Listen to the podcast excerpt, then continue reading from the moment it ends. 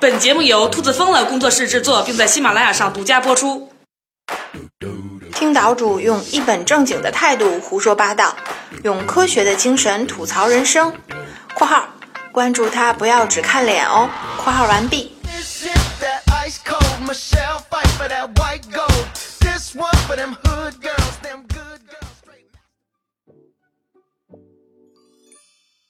今天是国庆假期的第四天，不知道大家是不是都在外边玩呢，还是在家休息等着我们的节目呢？今天的节目里啊，兔大王还是会给大家送点小礼物，也是提个问题吧。问题的答案呢，就在本期的节目中。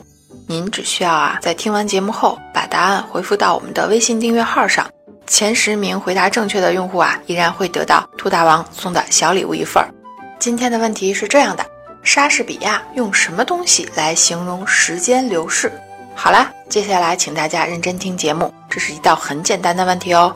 然后记得一定是去我们的微信订阅号上来回复答案。还没有关注我们的微信订阅号的小伙伴，去微信里面搜索“岛主的风言风语”，或者呢搜索“岛主全拼二二”，然后就可以添加关注啦。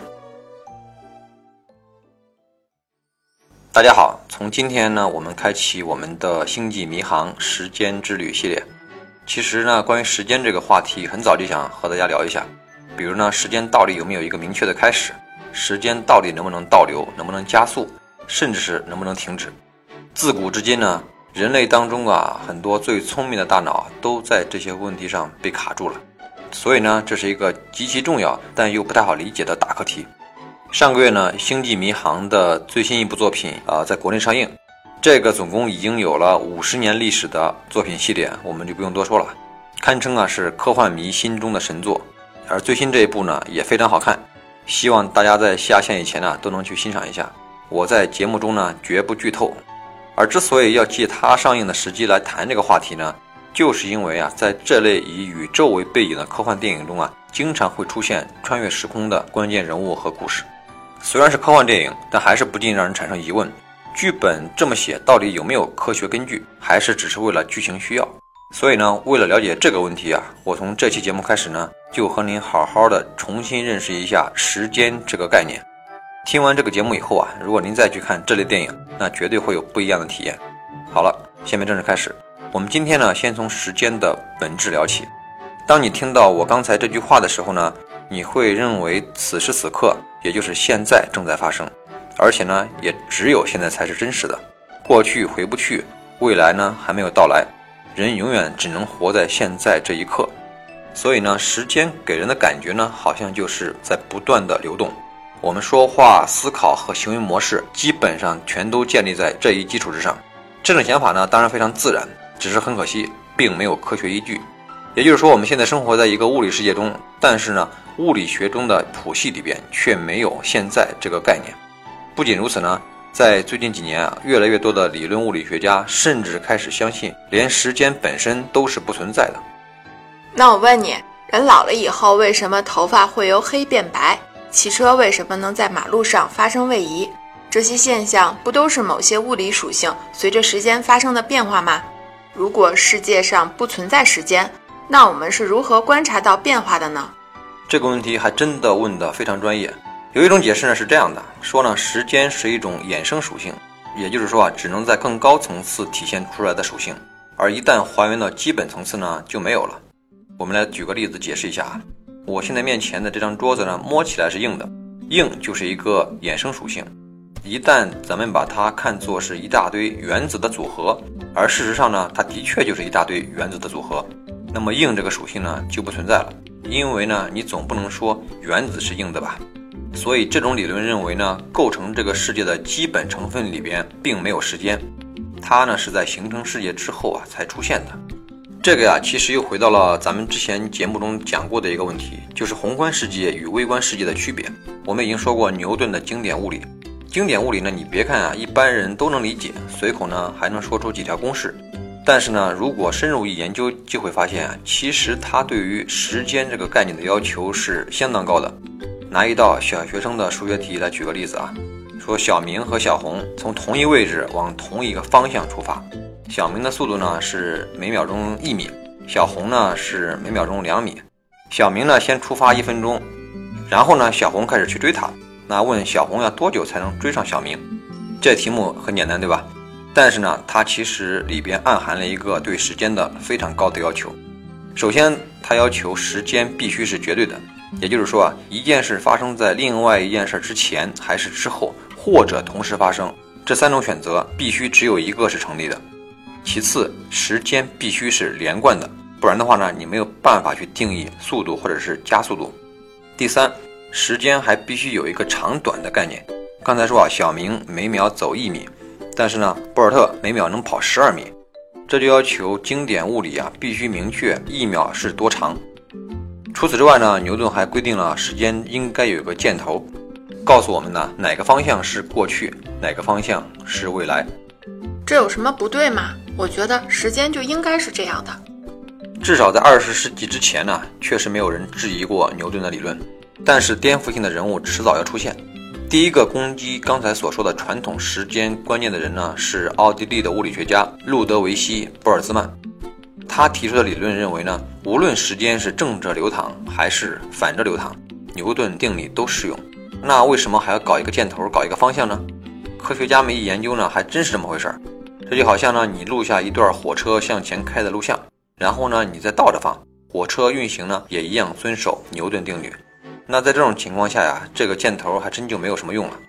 第二个发起进攻的呀，就是爱因斯坦，因为根据他的狭义相对论呢，两件事情是否同时发生，取决于啊观察者自身的速度有多快。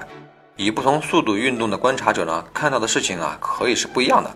等到了一九一五年啊，他发表了广义相对论的时候啊。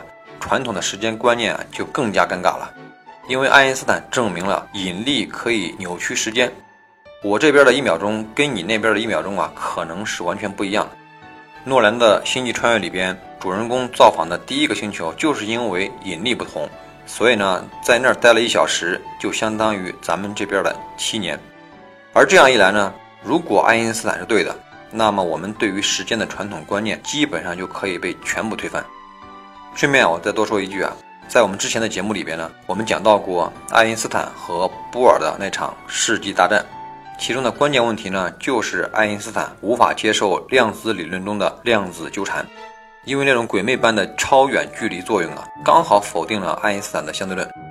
一直到今天呢，支持相对论的物理学家和支持量子理论的物理学家还在相爱相杀。其实呢，我们可以用一个比较清楚的比喻啊。来形容一下时间在相对论中的地位，那就是我们之前《人类简史》系列中专门聊到过的货币。我们都知道，自然界中啊本来是不存在货币这样一个东西的，这是我们人类发明的一个概念。其实时间也一样，只是为了方便统一的测量物体变量而已。目的是说呢，为了有一个大家可以公认的标准。还记得我在讲《人类简史》的时候啊，举过的那个用苹果换鞋的例子吗？我明白了，你的意思就是说啊，如果没有时间的概念，我们用不同物体的变量相互测量也是可行的。比如，我不说咱们这期节目的时间是十分钟，我就说这期节目的长度等于博尔特跑了七千两百米。非常正确，就是这个意思。这就等于呢，我们不用钱来做交易，直接拿物易物，拿苹果换东西。虽然很麻烦呢，但是理论上是完全说得通的。说到这里呢，我们终于有可能去接近时间的本质了，那就是这个宇宙中或许并不存在时间，但是呢，当我们想把不同的物体关联起来的时候，时间这个概念就产生了。而我们之所以能够感觉到好像时间在流淌，正是因为我们自己本身也是宇宙中的一部分，需要经常和其他东西关联起来。当然了，我们上面说的这些呀，也只是目前科学界的一种观点。离真正搞清楚时间的本质啊，那还远着呢。所以呢，时间真实存在也好啊，还是只存在于我们的幻想或者概念中也好，都不影响我们眼前的日常生活。但是呢，接下来我要说的这个问题啊，就比较具有现实意义了，那就是时间真的会流动吗？咱们中国人常说的“时光如梭”啊，“光阴似箭”，“白驹过隙”啊，这些，莎士比亚呢则把时间比作风车，反正意思啊都差不多。都是在形容时间是在流动的。我们每个人呢，都在时间的长河中度过一生。但事实上，真是这样吗？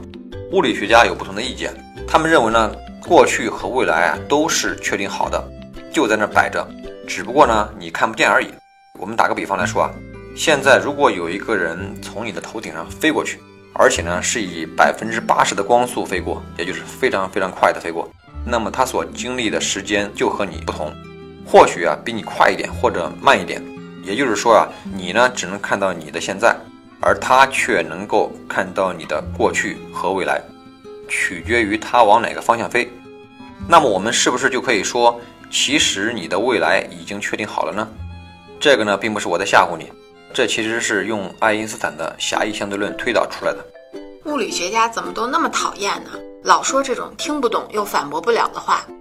好吧，我们不说物理学家了，说一说哲学家的意见。他们研究时间的问题啊，可比物理学家早多了。类似的争论呢，可以追溯到古希腊的巴门尼德和芝诺。碰巧的是呢，他们也认为时间并不流动。你想想看啊，我们说一个物体是运动的，般会怎么描述呢？它刚才在那儿，现在在这儿，所以它运动了。没错，很明显，我们是通过啊测量物体的位置随着时间的改变而谈论物体的运动。但是呢，我们要如何谈论时间本身的运动呢？我们顶多会说呢，时间呢每一秒啊都会向前进一秒钟，这个呢其实是个循环，对吧？等于什么也没说。所以呢，时间是不会动的，动的是我们自己。这个呢就是哲学家的逻辑推理。我发现哲学家比物理学家更讨厌，那我以后就不能说光阴似箭了，只能说我似箭。这个话听着虽然傻，但还真是这个意思。好了，今天的节目呢稍微有点费脑啊，如果一遍没听清楚啊，您可以多听几遍。这个呢，不是要大家做无用功啊，因为呢，你一旦接受了这些理论呢，可能你的人生态度啊也就不一样了。想想看啊，如果你愿意相信呢，时间并不流动，那么呢，你就不再为未来焦虑，也没法再为过去悲伤了。生活中的一切啊，其实都是取决于你个人的选择与努力。所以呢，从今往后啊，再也不要说什么相信时间的力量了，相信时间会证明一切。因为事实上，时间什么也证明不了，只有你自己呢，才是改变世界的关键。好，感谢大家收听，这里是风言风语，我们下期接着聊时间之旅。也祝大家呀假期玩的愉快，外出的时候呢注意安全。我们下期再见。